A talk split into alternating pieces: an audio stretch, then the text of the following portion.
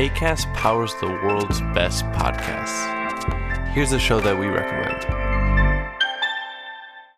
This is Roundabout Season 2, and we're back to share more stories from the road and the memories made along the way. We're talking rest stops, if we're stopping to get gas. You will be timed. you will be for sure. Misguided plans. I grew up in the city, so I have like, you know, a healthy fear of real extreme darkness. this was like wilderness. A lot of laughs. Y'all weird, but you, yeah, you, you were different. Like you were real different, bro. I can't really put my finger on it. And so much more. Just goes to show that unexpected things sometimes are the best when it comes to a road trip. Roundabout Season 2, presented by Nissan, is live now with new episodes rolling out every Thursday. Listen and subscribe wherever you get your podcasts.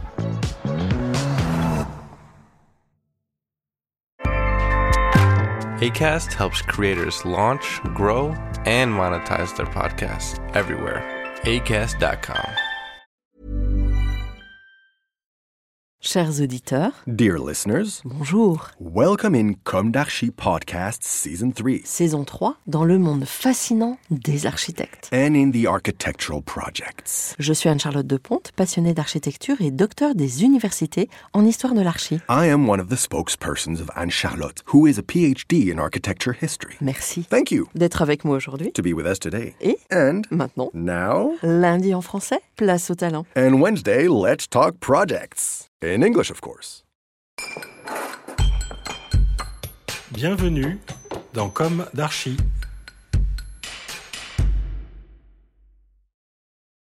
Dear listeners, welcome to the second episode of our Comme d'Archi summer series on the theme Short Chronicles and Beautiful Castles. This is Estelle on behalf of Anne Charlotte. I had the pleasure of writing this episode. The Château d'Amboise, an architectural mass clinging to the rock, in turn fortress, place of arms, Renaissance palace, and then luxury prison. It is one of the great names of the Loire Valley castles, residents of the Valois, who, exiled from Paris by the Hundred Years' War, became attached to the Loire Valley. Palace of the Kings of France during the Renaissance, presumed burial place of Leonardo da Vinci. In 1840, the Château d'Amboise was one of the first buildings to be classified as a historic monument.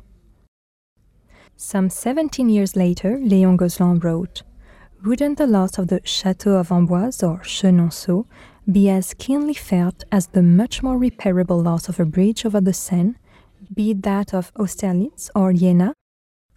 And indeed, the site is historic, even prehistoric. However, although the site has been occupied since the Neolithic period, the major construction phase of the castle began at the end of the 15th century, during the reign of King Charles VIII. 75% of the castle built at that time has survived to the present day. Due to the centuries old history of Amboise, several architectural styles are found side by side and complement each other flamboyant Gothic, International Gothic, Italianate Renaissance. But let's not go too quickly. Let's go back in time to the beginnings of our era. During the Neolithic period, analysis showed that the site was already fortified with the presence of an oppidum. The main city of the Turons, the Celtic people who gave their name to the future province of Touraine, was located there. The site is strategic. The Châtelier promontory, nearly 40 meters high, is an exceptional natural defense at the confluence of the Loire and one of its tributaries, the Amasse. Some local chronicles even boast of the presence of Julius Caesar and then the Emperor Vespasian. Fast forward a few centuries to 1463. The site is now a medieval stronghold where King Louis XI installed his wife, Queen Charlotte de Savoie. He had a new dwelling and an oratory built. The latter was built against the southern wall. Soon, Charles VIII, succeeding his father Louis XI, transformed the small oratory into a chapel dedicated to Saint Hubert. This work was part of a large scale project. Indeed, under Charles VIII, who was born in the castle, the former medieval stronghold became a sumptuous Gothic palace. The best of Europe worked together on the colossal Amboise project. Innovative techniques were even developed to heat the stones, prevent them from freezing in winter, and to continue the work. The French masons and craftsmen worked together with the Flemish sculptors. Soon, Charles VIII returned from his military campaign in Italy. He was accompanied by 22 Italian craftsmen. These maestri made Amboise one of the cradles of the French Renaissance. Charles VIII had the following built the Saint Hubert Chapel, built and sculpted between 1491 and 1483 by Flemish artists. The style is flamboyant Gothic. It is made of white tufa, a stone and chalk from Touraine. The lintel of the entrance door represents the Hunt of Saint Hubert. Its plan is a Latin cross with a nave of one bay, a transept, and a choir ending in an apse. The pointed arched bays are framed by sculpted archivolts. Later, stained glass windows by Max Ingrand were added. They depict episodes from the life of Saint Louis. The doors are decorated with a plant motif, innovative at the time. The architecture becomes an imitation of nature. Charles VIII built the wing known as the Charles wing, also in the flamboyant Gothic style. Flanked by high towers, the royal dwelling has a regular facade of pilasters and bays. On the top floor, the high dormer windows are topped by gables and belfries, representative of Gothic architecture. This wing includes the King's and Queen's lodgings. The latter has a low gallery of pointed arches. This is characteristic of 15th century French civil buildings. Charles VIII also built the Room of the Noble Guards. It is the largest room in the castle. It controls the access to the staircase leading to the upper floor. The vault is supported by a central pillar or Gothic palm tree. The room has two fireplaces. The first, with a trapezoidal hood, is still marked by the Gothic tradition, while the second, at the other end of the room, illustrates the Renaissance style. Finally, Charles VIII had the two cavalry towers built, the Minim Tower and Heurtault Tower. Both very massive, these are real lifts, which allow coaches and carriages to access the castle terrace. In fact, the two gently sloping ramps rise from the town 40 meters below. The Minim and Heurtault towers are located on the north and west facades of the castle, respectively, and are of Renaissance architecture. However, the spiral ramp of the Minim Tower, with its ogival vault and stereotomic principles, seems to be a consequence of the Gothic aesthetic stereotomy being the art of cutting and assembling pieces. Nevertheless, it has a new dynamic of formal arrangements. Thus, if in the first base the keystones remain Gothic, they are then adorned with the Transalpine taste. The aesthetic boundaries gradually fade away to give way to a new synthesis. The facade on the Loire is monumental. The new construction achieved the fusion of the old taste, medieval France, and the new spirit, Renaissance Italy. The design of the royal residence bears witness to the mastery of the last architects of the flamboyant Gothic style corner towers, pinnacles, high windows, etc. However, the application of the Gothic style of cathedrals to a non religious building bears witness to the beginning of the innovation of the Renaissance. At the same time, the Italian decorative vocabulary can be found. For example, the facade of the Queen's dwelling features statues in the Italian style, which symbolize a theory of virtues. Two innovations in particular mark an important stage in the history of the relationship to the landscape. The facade of the royal residence is clad with a metal railing, a first in France. The light muddy nature of the railing allows the view of the Loire to be admired from the interior of the Grand Salle.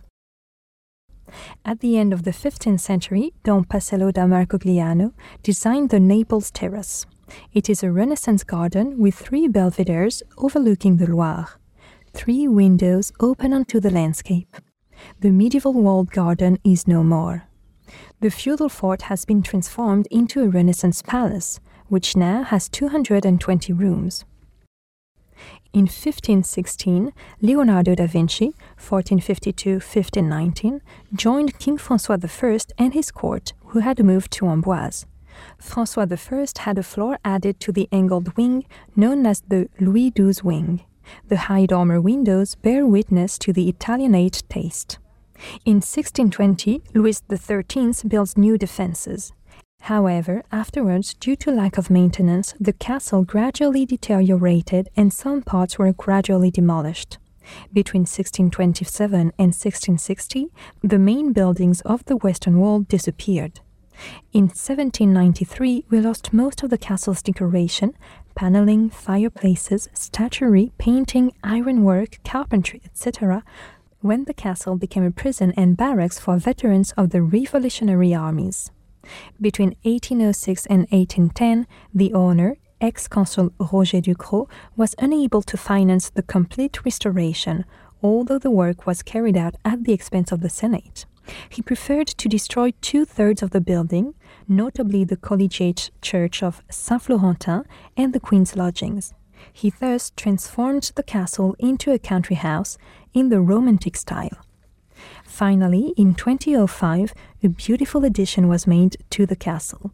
It is the Oriental Garden, designed by Rashid Koraïchi in honor of the Emir Abdelkader's companions who died in Amboise during their captivity. Today, the Saint Hubert Chapel is closed for works until the end of 2023.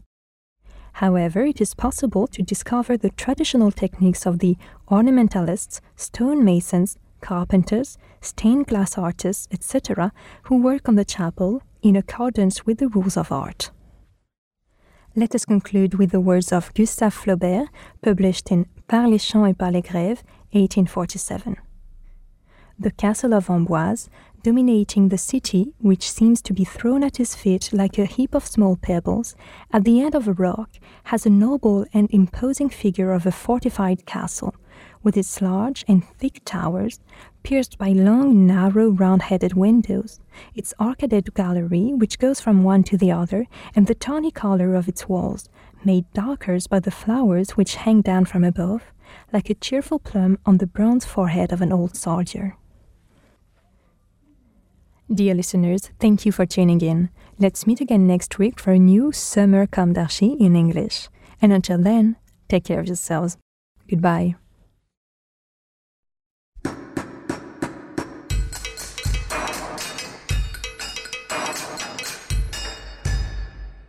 Thank you for listening.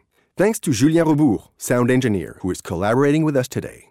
Don't forget to tune in to our previews on Instagram at Comme d'Archi Podcast.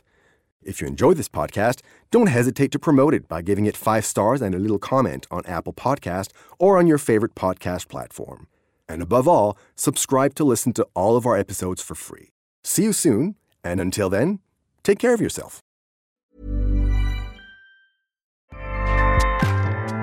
ACAST powers the world's best podcasts. Here's a show that we recommend. This is Roundabout Season 2, and we're back to share more stories from the road and the memories made along the way. We're talking rest stops, if we're stopping to get gas. You will be timed. you will be for sure. Misguided plans. I grew up in the city, so I have like, you know, a healthy fear of real extreme darkness. this was like wilderness a lot of laughs. Y'all weird, but you, yeah, you, you were different. Like you were real different, bro. I can't really put my finger on it. And so much more. Just goes to show that unexpected yeah. things sometimes are the best when it comes to a road trip. Roundabout Season 2, presented by Nissan, is live now with new episodes rolling out every Thursday. Listen and subscribe wherever you get your podcasts.